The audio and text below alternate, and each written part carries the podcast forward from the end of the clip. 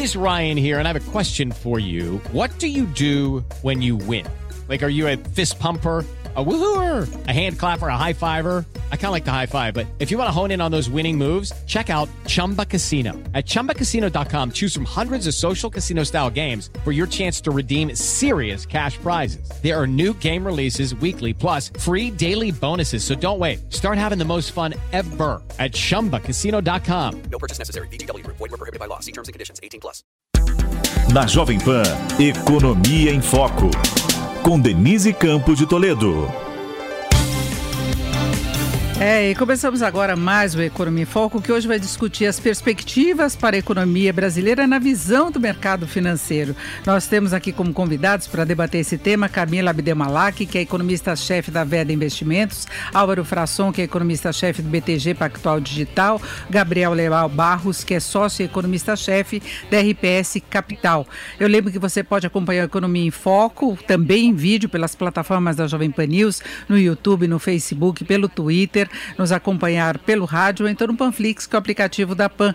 E agora eu começo conversando aí com a Camila. Olá a todos, antes de mais nada, agradeço a participação aqui no Economia em Foco. Agora, Camila, a gente tem visto o mercado financeiro melhorando bastante as projeções de crescimento, há um ânimo já várias semanas consecutivas, um termômetro dessa percepção do mercado financeiro é o relatório Focus, que é divulgado toda segunda-feira e há várias semanas tem aumentado a projeção para o PIB deste ano. Só que que também tem aumentado a projeção de inflação. Então a gente sempre tem alguma coisa atrapalhando, né, Camila?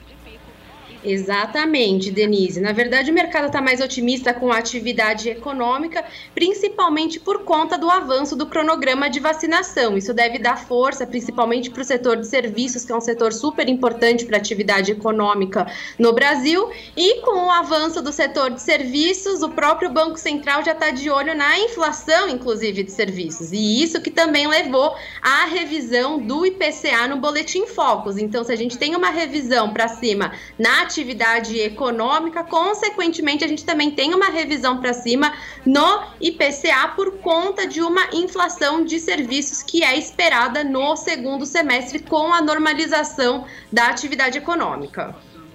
Agora eu passo para o Gabriel Barros, que eu também agradeço a participação aqui no Economia em Foco.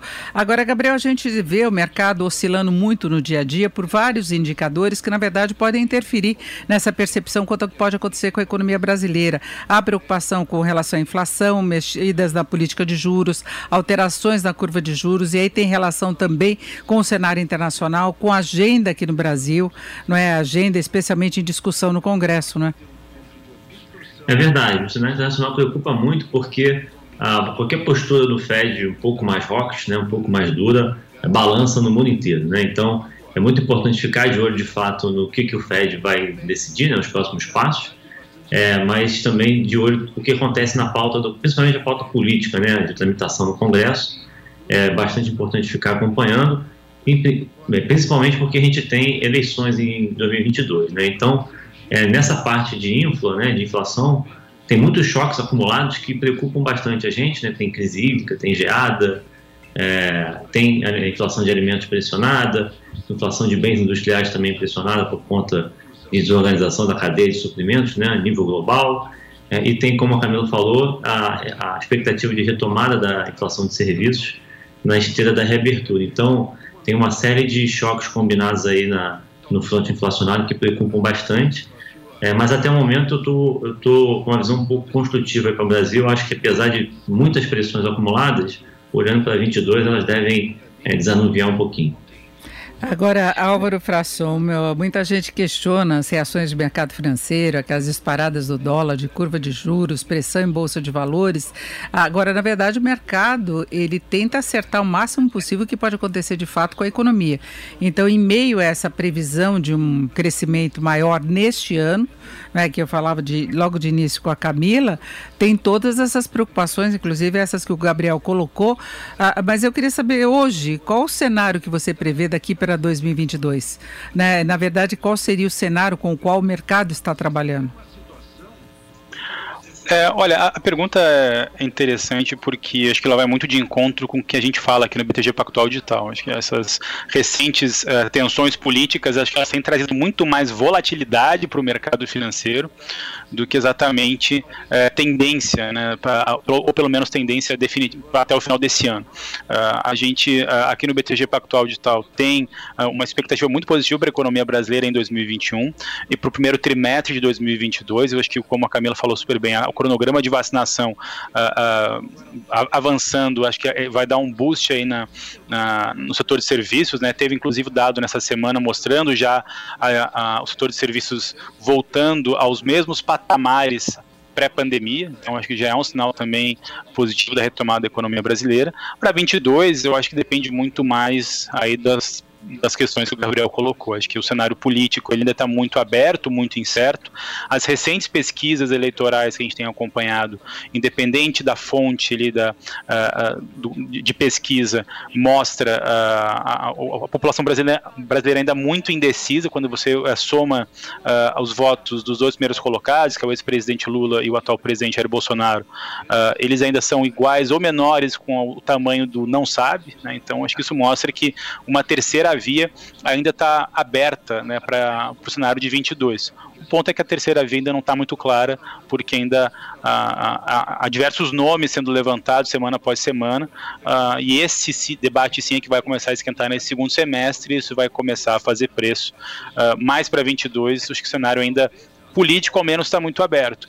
Ah, na minha avaliação, a, ah, ah, a, gente tem um, acho que um sentimento em relação ao que o, pelo menos o empresariado está pensando. Acho que o, nesse primeiro semestre, o, o, recente ritmo de IPOs, né, de abertura de capital das empresas, mostra que o empresário, de uma certa forma, ele está confiante no Brasil a longo prazo. Né? A abertura de capital geralmente é um movimento onde você está apostando naquela economia uh, não só para 12 meses, mas é uma, é uma aposta, vamos dizer assim, de, uh, de buscar novos sócios uh, na Bolsa de Valores a mais longo prazo.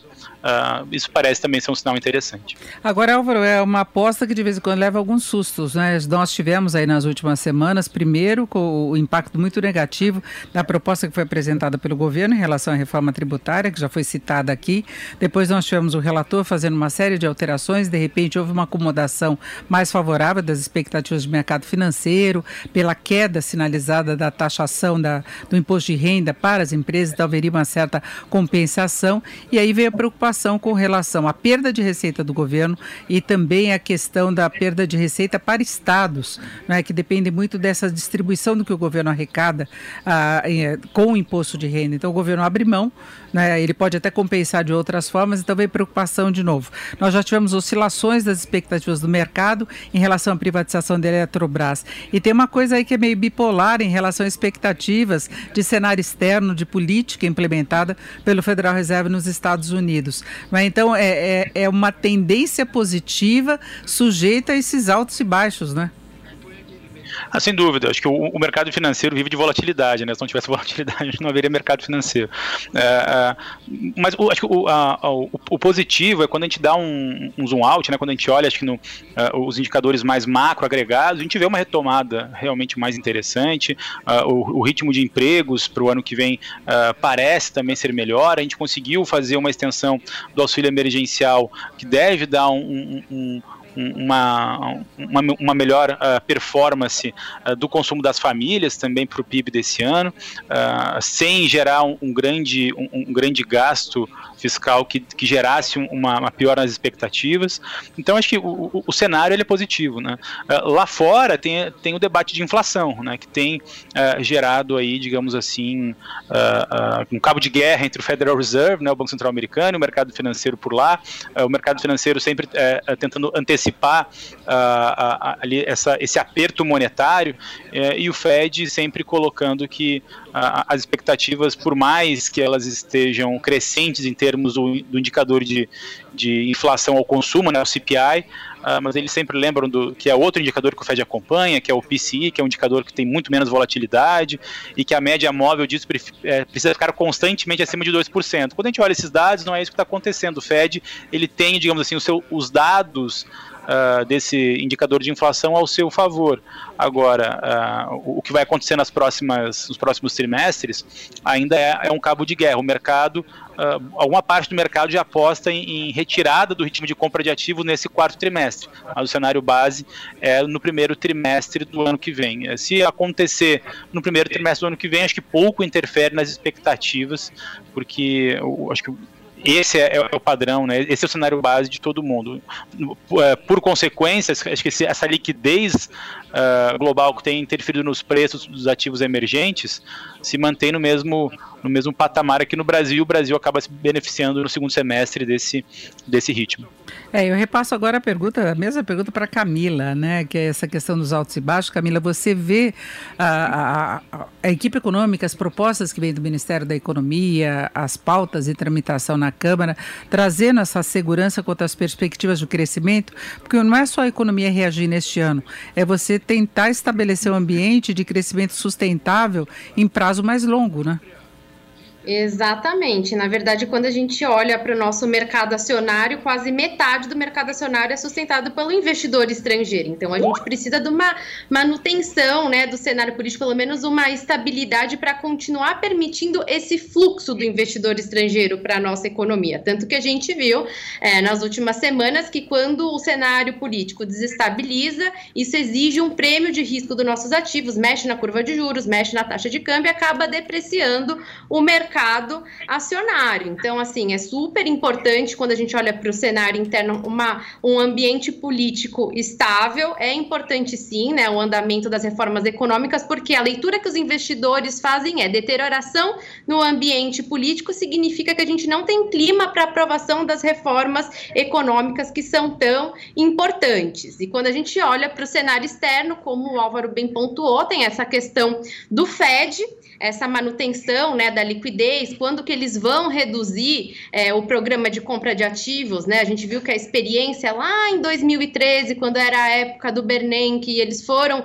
é, reduzir o programa de compra de ativos, o Bernanke naquela época deu um susto no mercado e acabou né, é, depreciando o mercado acionário e prejudicou muito as economias emergentes. Então, sim, tem um temor por parte é, do investidor por conta dessa redução aí da liquidez que possa é, comprometer o mercado acionário. Mas o que os economistas, em geral, o mercado está entendendo é que isso vai acontecer é, diferente do que foi em 2013, porque a gente já tem essa, né, essa experiência e a redução vai ser gradual, né? Primeiro no programa de compra de ativos e depois, num outro momento, eles vão mexer em taxa de juros. Então, eles, sua visão dessa retirada de estímulo, isso tende a reduzir o impacto no mercado acionário, que é o que preocupa.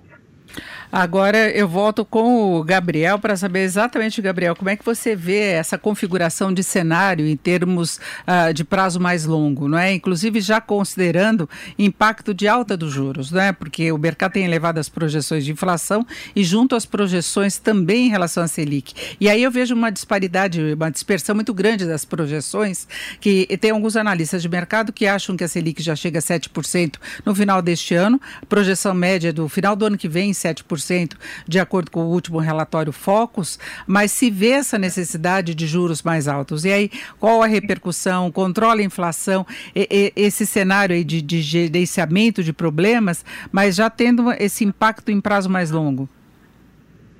Então, eu acredito que tem muito choque acumulado no momento, né? A gente tem a crise hídrica é, jogando a inflação de energia elétrica para cima, tem as geadas, né, que estão jogando também, estão impactando a oferta de algumas culturas, né, está tendo choque de oferta em algumas culturas, principalmente como o milho, que é um insumo importante para a alimentação de bovinos e suínos, inclusive de, de, de frangos também. Então, isso tem um efeito inflacionário de segunda ordem. É, a gente tem também aquela desorganização global na cadeia de, de suprimentos de, de várias indústrias, né? Então, a inflação de bens industriais está muito pressionada por conta disso. Mas olhando para 22, né, e levando em consideração isso que o Álvaro colocou, de que a, a decisão do Fed de retirar os estímulos, né, antes de subir juros, ele deve de fato começar a reduzir uh, o QE para só depois subir juros. Então parece que vai ser uma coisa mais telegrafada, né? apesar do mercado sempre ficar muito tenso, faz parte mesmo do mercado ficar uh, preocupado, acompanhando na, na unha, né, na vírgula, é, essas movimentações do FED, mas parece que o movimento vai ser é, telegrafado. Isso é importante para a gente porque é, nesse cenário de pressão inflacionária, né, múltiplas pressões inflacionárias, o, o nosso Banco Central talvez, a, até para segurar as expectativas, né, manter essas expectativas de inflação coradas para 22, que é o objetivo atual do Banco Central, ele talvez precise é, acelerar um pouco o pace, né, para garantir que a, a expectativa de inflação se mantenha ancorada no centro da meta, é, e na medida em que o tempo for passando, todas essas pressões que a gente comentou, elas devem se desanuviar. Né? Então, por exemplo, inflação de bens industriais, é, tem um, ela deve, deve acomodar para frente. Né? É, da mesma forma que a inflação também de, de serviços, depois da reabertura da economia, vai ter um, um, um, spike, né? mas depois tende a acomodar. Então, é importante o, o BC se antecipar a esse movimento é, de modo que ele, ele consiga garantir que as expectativas de inflação para 22, que é o horizonte relevante né, da política monetária atualmente, é, fique ancorado. Porque todas essas pressões vão passar, né, não vão durar para sempre. Então, é, juntando os dois cenários, uma decisão do Fed, né, uma retirada de estímulos do Fed, mais um cenário em que todas essas pressões, essa tempestade perfeita, ela vai ficando para trás, eu acho que a gente deve ter uma Selic aí é, no entorno de 7, vai. É sempre difícil cravar o, a Selic terminal, né? Mas alguma coisa ali na, na vizinhança de 7, na vizinhança de 7 me parece bem, bem razoável. Agora eu queria saber do Álvaro Frasson, como é que você vê, Álvaro, essa possibilidade de mudanças dos juros nos Estados Unidos no ano que vem, coincidindo com um ambiente político que pode não ser muito tranquilo, né? Ninguém conta muito com essa possibilidade, de repente até surge a tal terceira via que você falou, que possa trazer um equilíbrio para as eleições, que eu acho que isso é importante, é não ficar aquela polarização que tem desdobramentos, traz incerteza, fica aquele jogo de, é, de aquele atrito permanente, né? Uma situação de conflito. Então é importante que se tenha eleições equilibrada, seja quem for o vencedor. Mas ah, ah, coincidindo com isso, com outros ajustes na economia, a gente sabe que é muito difícil a pauta avançar num ano de eleições. É, assim, a gente não tem uma. Acho, acho que o histórico de eleições, né? Quando você pega para trás, né? Você vê geralmente um, um, uma agenda travada, porque você tem um, um, cenário de, apenas de primeiro semestre, onde você pode avançar alguma coisa. Uh, dificilmente você vai ver uma pauta reformista aprovando no, num primeiro semestre de ano eleitoral. Uh, consequentemente, você tem uma volatilidade na taxa de câmbio muito alta, né? O, o CDS também tem né, o, o indicador de risco país aí acaba também oscilando bastante. Então é normal, né? Acho que, acho que para isso o investidor ele está ele já precisa estar preparado. Uh, de, de, uma certa forma, assim, acho que isso, também não pode afastar o investidor de tomar suas decisões. Né? Uh, quando a gente olha para trás, o Brasil nunca teve acho que, uma, acho que um cenário político muito tranquilo né, por um período longo. Então, o, risco político ele é inerente ao, mercado financeiro, às decisões de investimento. e, e para 2022, o que a gente precisa monitorar é o que você acabou de comentar: é, uma, é um ambiente mais pacífico para as eleições, né, onde tem uma menor polarização, não que ela é, é, nunca existiu. O Brasil sempre apresentou polarizações, né? No, acho que no final dos anos 90 e, e, na primeira década sempre foi uma polarização entre PT e PSDB. Agora a polarização ela é um pouco diferente. O PSDB até acaba sendo um nome uh, mais ao centro.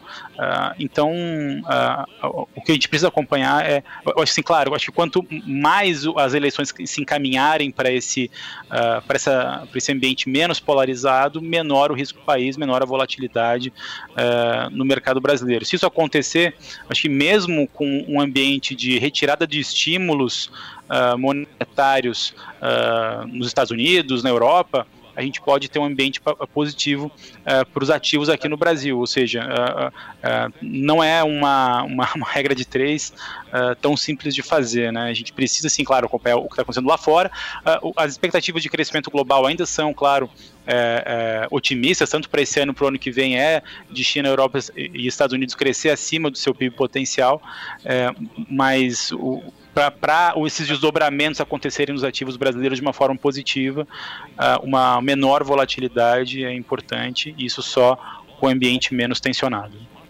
Agora, Camila, a gente fala da, da, questão do crescimento e a gente ainda vê muita desigualdade, disparidade, divergências em alguns dados. Né? Então você fala, comércio está subindo, mas alguns segmentos ficaram para trás, muitas empresas fecharam. Em relação à indústria, ela já vinha com uma certa dificuldade antes da pandemia. Nós temos o agronegócio com uma performance muito positiva, mas sujeito também à questão de fatores climáticos e custos e muito alavancado pelo cenário internacional que houve uma a recuperação importante da demanda no exterior, foi puxada pela China, pela recuperação da China. E serviços, ainda bem que tentando driblar todas as adversidades relacionadas à pandemia. Você acha que a gente consegue, em 2022, ter um alinhamento maior? Claro que depende muito da vacinação, mas em termos macroeconômicos, a gente pode ver o cenário ah, de um maior equilíbrio entre os setores? Provavelmente, né? Essa é a expectativa. Lógico que o carro-chefe aí ao longo do primeiro semestre foi o setor agropecuário. A gente acompanhou o comércio externo, o Brasil batendo recorde de exportações por conta do ambiente favorável, né?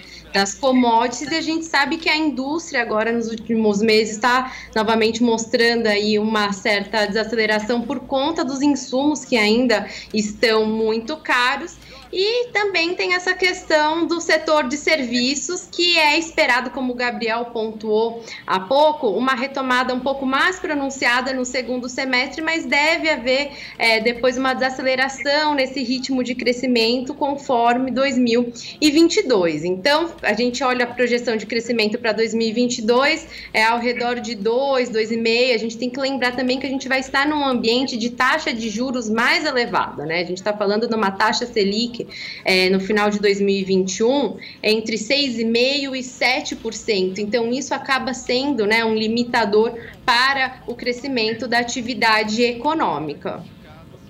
Ah, agora, qual a tua expectativa para o próximo ano em termos de expansão? É daquele crescimento tá mais ou menos ao redor do que o mercado vem projetando na média, que é menor do que deste ano, sendo que neste ano a gente tem uma reposição pela base de comparação que foi ano passado, que foi quando a pandemia bateu de forma mais intensa, não é? Exatamente. A gente tem uma questão estatística que acaba com, é, é, beneficiando, né, quando a gente olha essa, essa variação do PIB, né, se, se a gente não crescesse nada, né, já teria um, um crescimento do PIB ao redor de 2,5%, 3%, né, então o que a gente está crescendo além realmente é o crescimento econômico, então tem essa questão estatística que acaba trazendo um pouco essa ilusão quando a gente olha simplesmente para os números. Agora, Gabriel, você particularmente tem alguma preocupação aí mais pontual em relação à gestão de todos esses problemas da economia, as questões conjunturais, agenda econômica? O que hoje você gostaria de ver uma mudança maior? A minha preocupação hoje está muito concentrada na inflação. Eu estou mais preocupado com a inflação.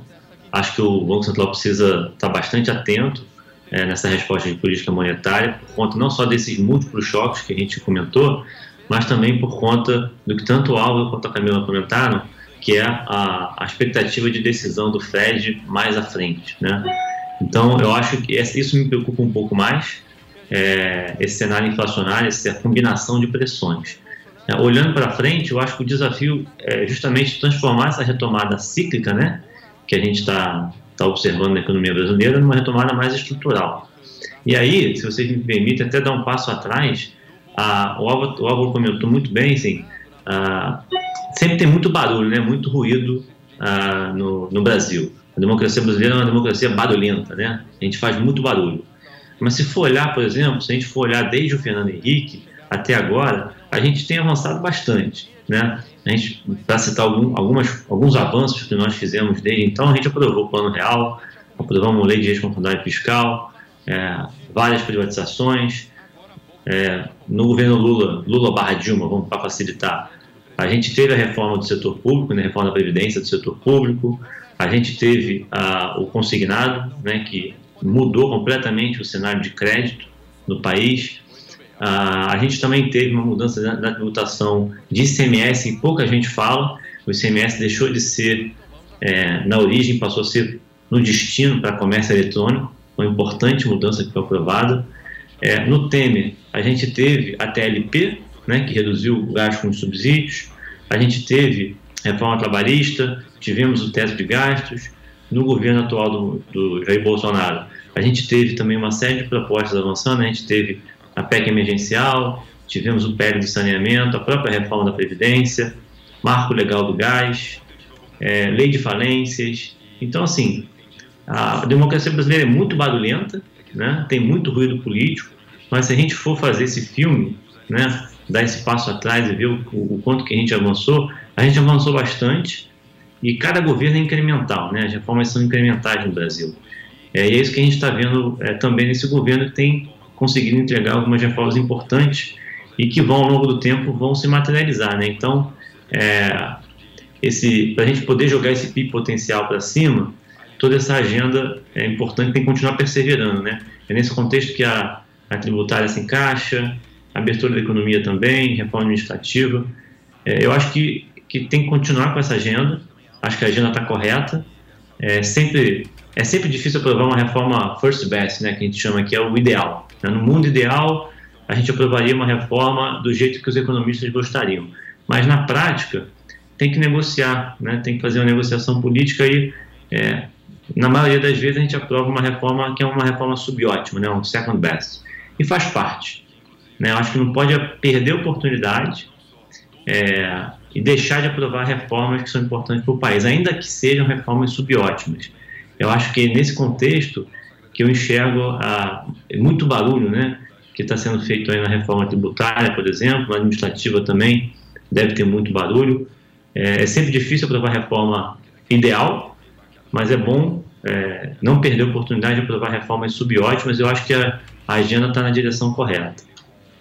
Bom, nós vamos voltar a falar sobre isso, que no caso da reforma tributária, por exemplo, a gente teve uma mudança de foco, né? De repente, a equipe econômica veio com mudanças que não estavam previstas e tudo que vinha sendo discutido pelo Congresso, com propostas na Câmara, no Senado, havia uma expectativa até dos empresários diferente do que essas mudanças que nós tivemos. Então vamos falar um pouco mais sobre isso, sobre reforma administrativa, que é, é importante quando se pensa no tamanho do Estado, né? em, em questão fiscal. Temos vários temas ainda para tratar no Economia em Foco de hoje que discute as perspectivas para a economia na visão do mercado financeiro. Nós temos como convidados aí a Camila Abdelmalak, que é economista-chefe da VEDA Investimentos, Álvaro Frasson, economista-chefe do BTG Pactual Digital, e o Gabriel Leal Barros, que é sócio e economista-chefe da RPS Capital.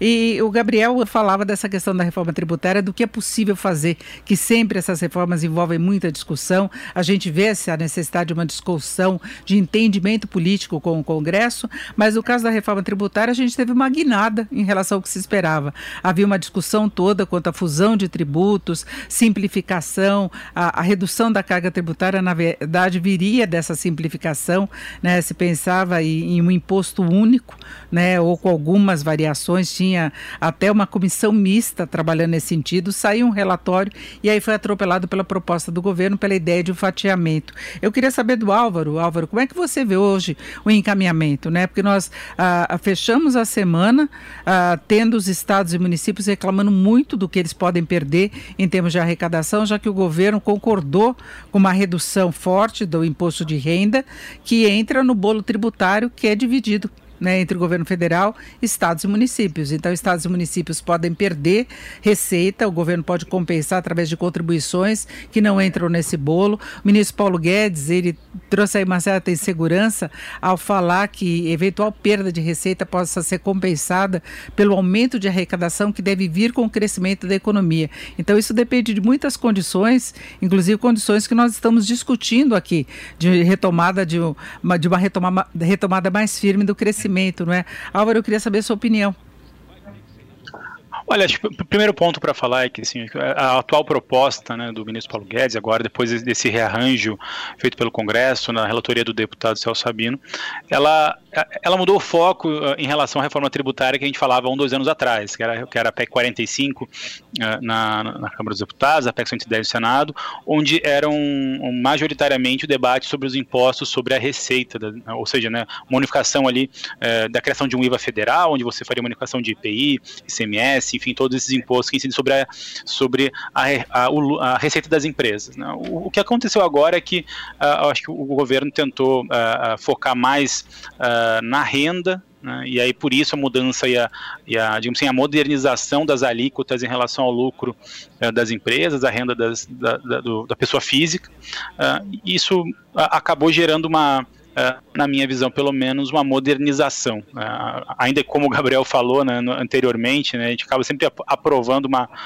uma nunca a, a, a, reforma ótima, não a proposta ótima que os economistas querem, porque há uma negociações políticas, interferências setoriais nessa, nessa proposta, é, mas a, a redução da alíquota do imposto de renda e a tributação dos dividendos é uma prática uh, comum em todos os países desenvolvidos. Né? Quando a gente olha, por exemplo, as boas práticas econômicas da OCDE, que é esse grupo de países de boas práticas de, eh, de economia de mercado, é, geralmente você tem esse rearranjo, né? onde parte no lucro entre, entre 15% a 20% e parte no dividendo de 15% a 20% também. Então o Brasil está indo em linha às boas práticas de, de, de, de, tributação de lucros e dividendos. Agora, uh, esse rearranjo entre, entre os entes federados, uh, ele vai acontecer. O, o, o governo federal vai precisar, claro, compensar isso de alguma forma, ainda não está muito claro, mas você não pode evitar uma modernização uh, da, de, uma, de uma tributação em função uh, de, de, estados e municípios uh,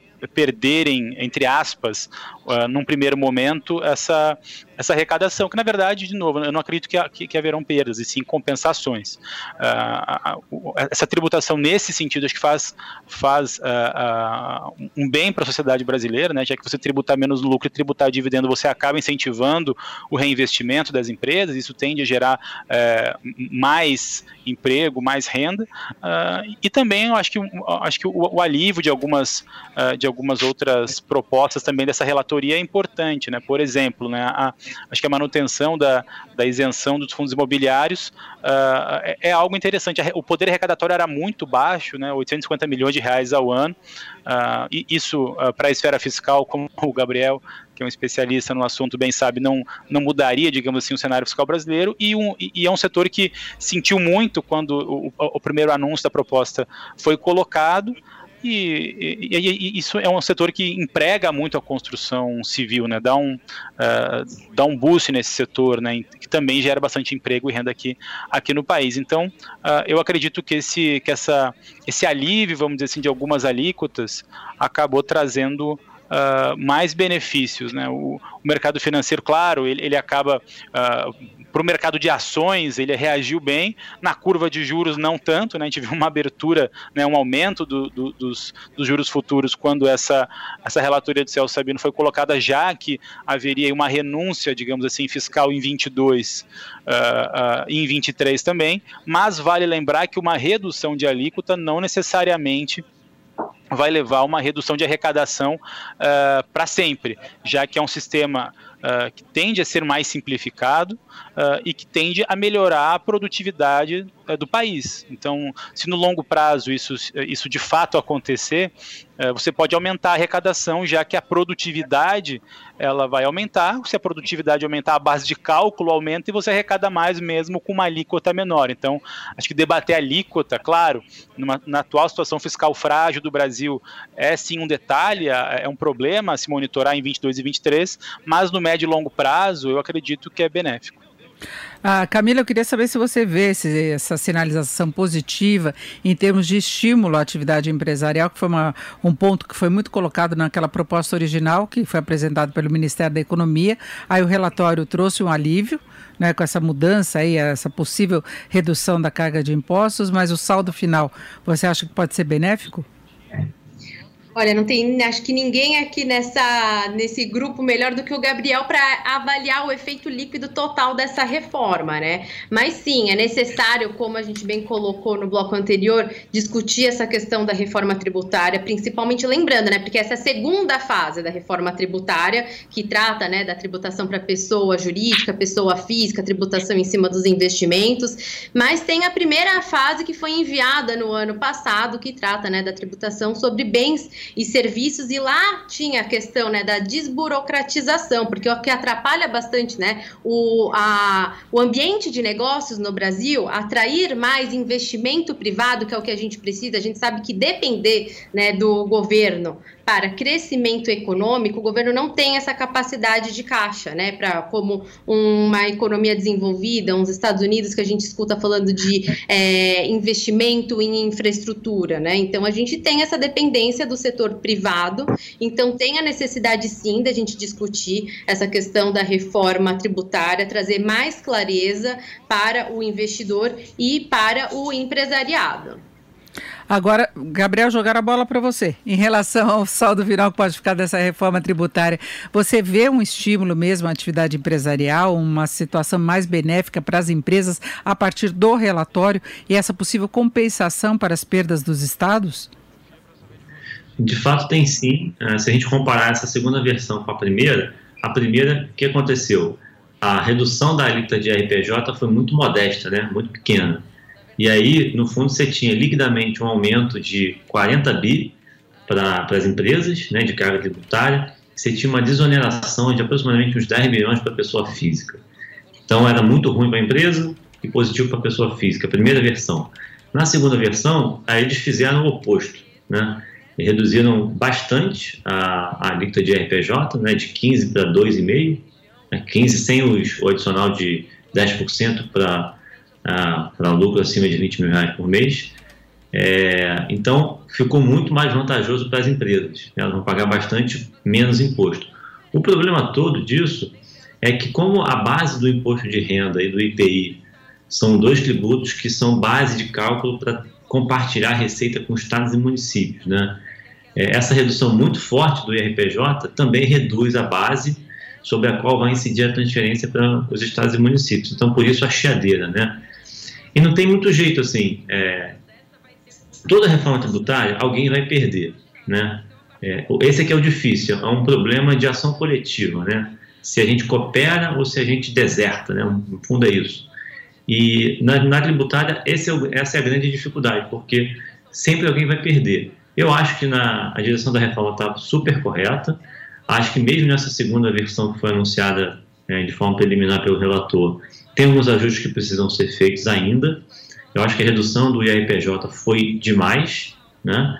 até porque ainda tem o ajuste na, da, do JCP. E tem uma questão que é importante a gente falar, que é o seguinte: a gente tem o hábito de olhar para a alíquota nominal. Né? A alíquota nominal da tributação de lucro no Brasil é 34%. Né? Se a gente pegar o IRPJ mais o CSLR. Se for pegar só o IRPJ, é 25%. É, só que tem um detalhe: a alíquota efetiva sobre o lucro das empresas não é 34, ela está rodando mais próximo de 20. Por que isso? Porque tem uma série de ajustes que as empresas fazem no, no, no lucro é, apurado, no lucro que vai ser, servir de base para pagar o imposto, que faz com que o, o imposto pago seja menor. Então, olhar só para a alíquota nominal é um pouco enganoso. Né? Hoje a nossa alíquota é 34, mas na prática a alíquota efetiva está rodando em torno de 20. Com a proposta que o relator apresentou, essa alíquota vai ser ainda menor, né, porque a queda na, na no RPJ foi muito substancial. É, ainda que o governo tenha compensado né, essa perda de receita de RPJ com a, o fim de muitas denúncias fiscais, tem uma questão do, do tributo. Né? Tem essa, essas denúncias fiscais é, se você não tiver uma recomposição da própria base do IR e ou do IPI, que são os impostos que compõem a base de cálculo do, da partilha né, dos, dos recursos para estados e municípios, é, a chance de você não neutralizar a reforma para os estados e municípios é grande. Então, assim, sempre vai ter alguém que vai perder. No fundo, o que eu estou querendo dizer é que algum grupo sempre vai perder. Eu acho que a, o, o, ideal, no fundo, é a direção da reforma que está correta. Tem uma questão de calibragem que ainda precisa ser resolvida. Acho que a redução do RPJ foi muito forte, é, vai precisar ser revisto. E mesmo, por exemplo, na tributação de, de lucros e dividendos, que, que o Álvaro colocou, é, eu acho também que dá para fazer um pouco melhor. A, a gente tem uma alíquota de 20, né? A proposta é uma, uma alíquota de 20, que pode chegar a 30 se, se tiver em paraíso fiscal, ou se a empresa é, tentar burlar, né? tem essa majoração de 20 para 30. É, mas tem um outro modelo que eu acho mais interessante, se o objetivo é combater a pejotização, que é uma, um modelo em que você tem a tributação de lucros e dividendos amarrado com a, a tributação do imposto de renda de pessoa física. Então, você vai tributar os lucros e dividendos é, é, de acordo com a tabela do IR de pessoa física, que ele é progressivo.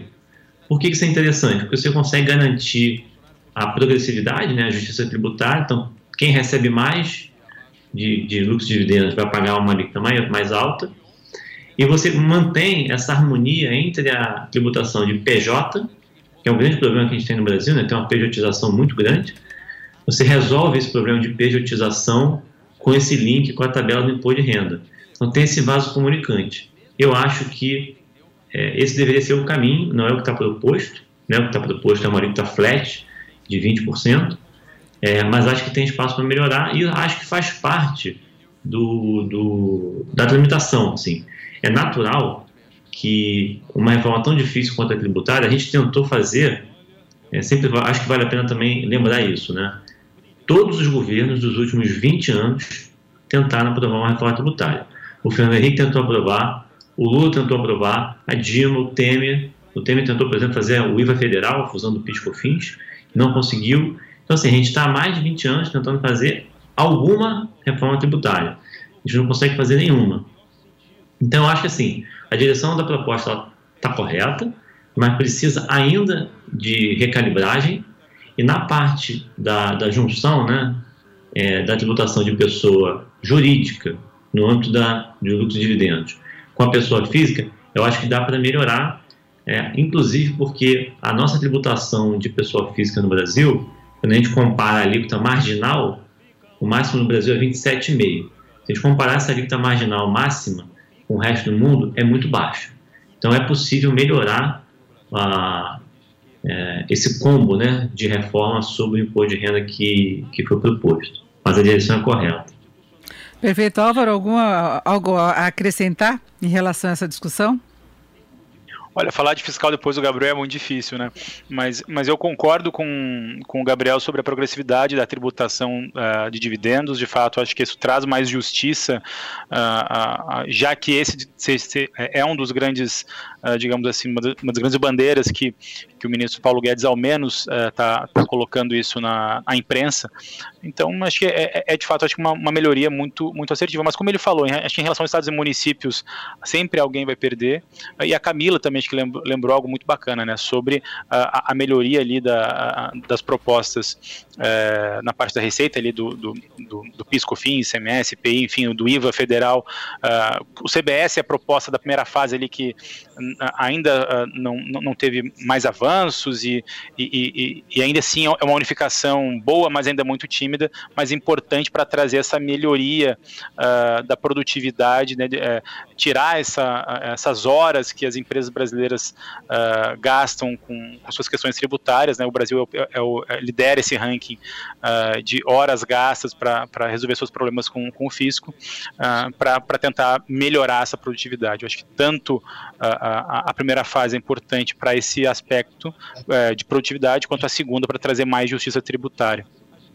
Bom, eu volto agora com a Camila. Camila, você vê condições de mercado entrar numa fase aí um pouco mais tranquila, porque nós tivemos alguns momentos de uma retomada mais firme, né, em que a bolsa engatou, chegou acima dos 130 mil pontos e já se começava a apostar no avanço ainda mais forte. Tivemos aí a retomada da elevação dos juros, essa política sinalizada pelo Banco Central, o dólar começou a ceder, foi abaixo dos cinco reais, já se falava do dólar bem mais baixo, né, mudou toda a expectativa expectativa do mercado financeiro. E de repente você tem uma reviravolta, tem essa pressão quase constante sobre curva de juros, né? o mercado tentando antecipar os movimentos do Copom. Você vê alguma condição de a gente ter uma acomodação ou vai ficar continuar esse sobe e desce? Claro que o Álvaro falou que o mercado não existe sem volatilidade, mas precisa ter tanta volatilidade assim? É, na verdade, nós estamos né, sujeito à volatilidade. Brasil, quando a gente fala em Brasil, a gente tem essa questão do cenário político que implica em volatilidade, mas isso não quer dizer que vai atrapalhar, por exemplo, o mercado acionário, porque as projeções que os analistas para o mercado acionário fazem para a Bolsa é que o Ibovespa vai terminar entre os 145, 150 mil pontos, já considerando né, que somos Brasil e estamos sujeitos a essa volatilidade por conta né, do cenário político. E isso acaba impactando bastante, a gente vê isso com um pouco mais de clareza, principalmente é, na taxa de câmbio, só que a Bolsa, às vezes, ela não responde tanto, porque lá nós temos empresas que a gente tem que lembrar, passaram super bem pela crise, com uma condição de caixa né, super é, razoável para a recessão que nós vivemos e com uma projeção de lucro muito positiva para 2021. Então a gente continua assim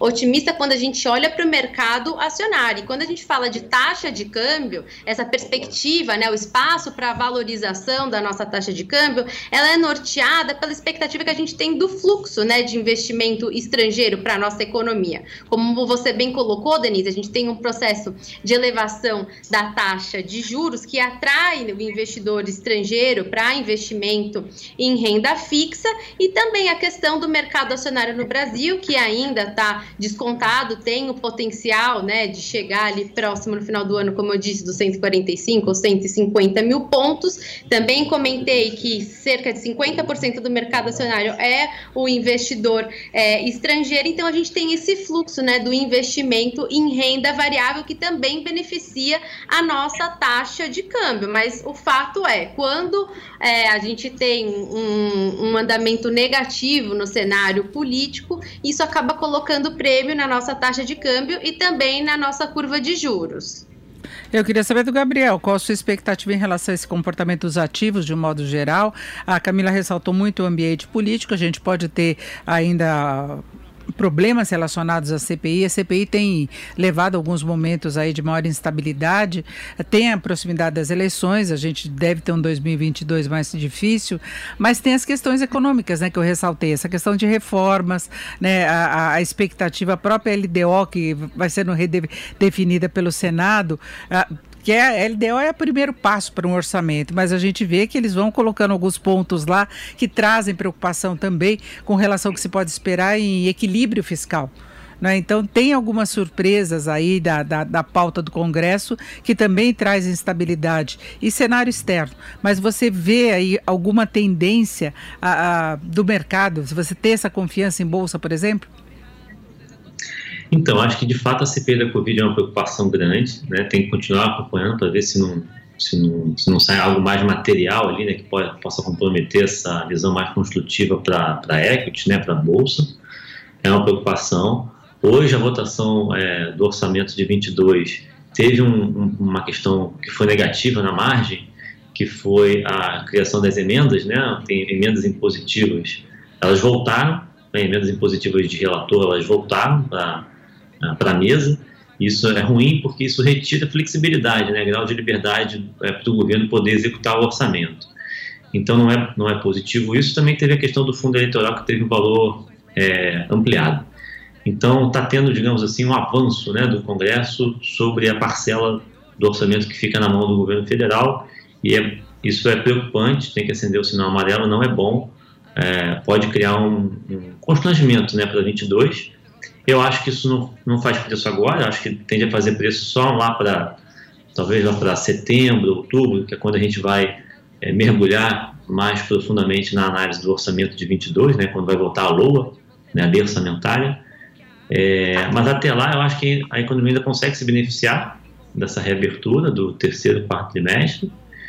E eu acho que a eleição de 22, começando a contaminar o cenário, né, o preço dos ativos, eu acho que deve ficar mais para o segundo TRI, porque tem uma série de definições é, que vão ser feitas mais para o final do primeiro trimestre, né, de quem, quem de fato vai ser o candidato desse, desse centro, né, vamos colocar assim, está é, tá muito, muito em aberto ainda, a gente não sabe, então acho que até lá é possível ainda ter uma visão mais construtiva. Depois fica um pouco mais complicado e aí a gente entra em 22 com, é, já sabendo qual vai ser o orçamento, né? Se a gente de fato vai ter menos espaço é, fiscal. E tem uma coisa que, que tanto o Álvaro quanto a Camila comentaram, que eu acho legal chamar a atenção de novo, que é nessa parte de inflação, assim, a gente está com uma inflação que vai bater quase 8,5%, né, no acumulado em dois meses. E aí, eu acho que todo mundo, né, acho que o consenso espera alguma desinflação, né, alguma queda no segundo semestre, mas a dúvida é o tamanho né, dessa desinflação. Se ela for menor do que a gente está imaginando, isso pode também criar uma, uma, um problema né, é, para o fiscal no ano que vem, porque é sempre bom lembrar que tem mais da metade ali das despesas obrigatórias do governo que são corrigidas pela, pelo INPC. Né? Então, o INPC desse ano, 2021, é, vai corrigir mais da metade das despesas obrigatórias do governo em 22. Então, é, é bastante importante, não só para o Banco Central, a gente ficar de olho na inflação, mas também para o fiscal em 22.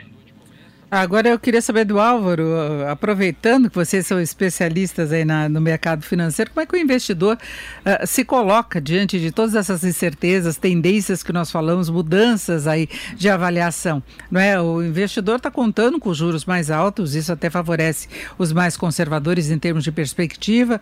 A, a Camila falou de ambiente favorável ainda para a Bolsa de Valores, apostas ainda de um patamar mais elevados, tem uma agenda de IPOs importante já colocada. Mas aí como é que o investidor lida com tudo isso, Álvaro?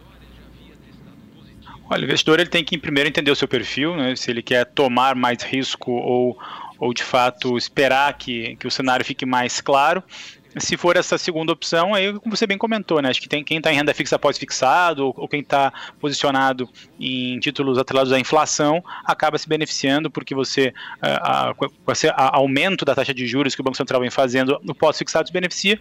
E no caso do, do desse, dessa crescente do IPCA ou é, que essa desinflação ao, ao longo do segundo semestre uh, aconteça, seja menor do que, do que se espera, ou seja, taxas maiores no final do ano de PCA, de NPC e tudo mais, você acaba tendo, acho que um ambiente mais favorável uh, para títulos atrelados a esse produto, seja título público ou título privado.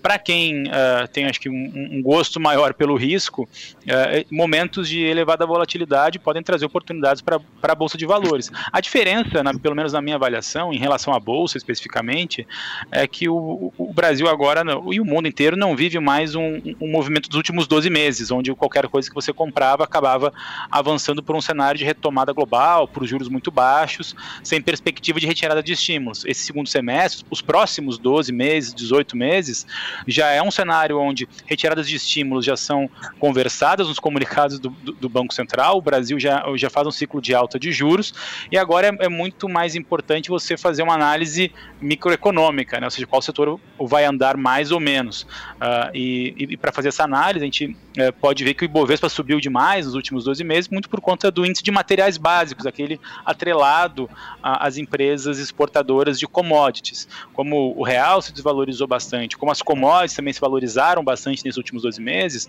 essas empresas se beneficiaram. Será que os próximos 12 meses vão, vão ser assim? Eu acredito que não. Eu acho que a gente vai ter uma, uma estabilidade ou leve apreciação do real. As commodities têm algum espaço marginal, sim, para valorização, mas longe do desempenho que teve nos últimos 12 meses. E se de fato a economia brasileira apresentar esses, esse, esse, bom ritmo uh, de retomada econômica que a gente acabou de comentar, uh, acho que empresas ligadas ao setor doméstico podem, podem se beneficiar. Uma maneira fácil de você, de você ver essa, essa diferença em termos de mercado financeiro é comparar o desempenho do índice Ibovespa em 2021 com o índice de small caps, por exemplo. O índice de small caps, que é, uh, tem uma composição muito maior no seu índice de empresas ligadas ao setor doméstico já vem desempenhando de uma maneira mais positiva. Uh, vale lembrar também empresas que se beneficiam desse movimento de alta de juros, como o próprio setor financeiro, e também aquelas empresas mais depreciadas da crise econômica, como o setor de construção civil. Será que uh, quando que vai fechar esse gap nessa diferença, né? Porque ainda assim performa muito abaixo Uh, do, do, dos, dos, níveis pré-pandemia, né, muito diferente do comércio eletrônico, que se beneficiou muito, e o próprio setor aéreo. Acho que sim, nos próximos 12, 18 meses, a gente acredita que tem uma demanda por passagens aéreas significativa gente, e, e, que a apreciação do real continue com alguma estabilização de, de preço internacional das commodities, você pode ter um aumento na receita e uma melhora na margem também dessa, dessas companhias aéreas. Mas, de novo, acho que vai muito do investidor entender o seu perfil de risco antes de tomar qualquer tipo de decisão. Perfeito, vamos fechando por aqui o Economia em Foco de hoje. Eu agradeço muito a participação dos nossos convidados, Camila Bedemalac, economista-chefe da Veda Investimentos. Obrigada, o Gabriel Leal Barros, que é sócio economista-chefe da RPS Capital, e o Álvaro Fração, economista-chefe do BTG Pactual Digital. Agradeço muito a participação dos três, a toda essa nossa discussão bastante produtiva e agradeço muito a sua participação, você que esteve junto com a gente até agora. Até mais.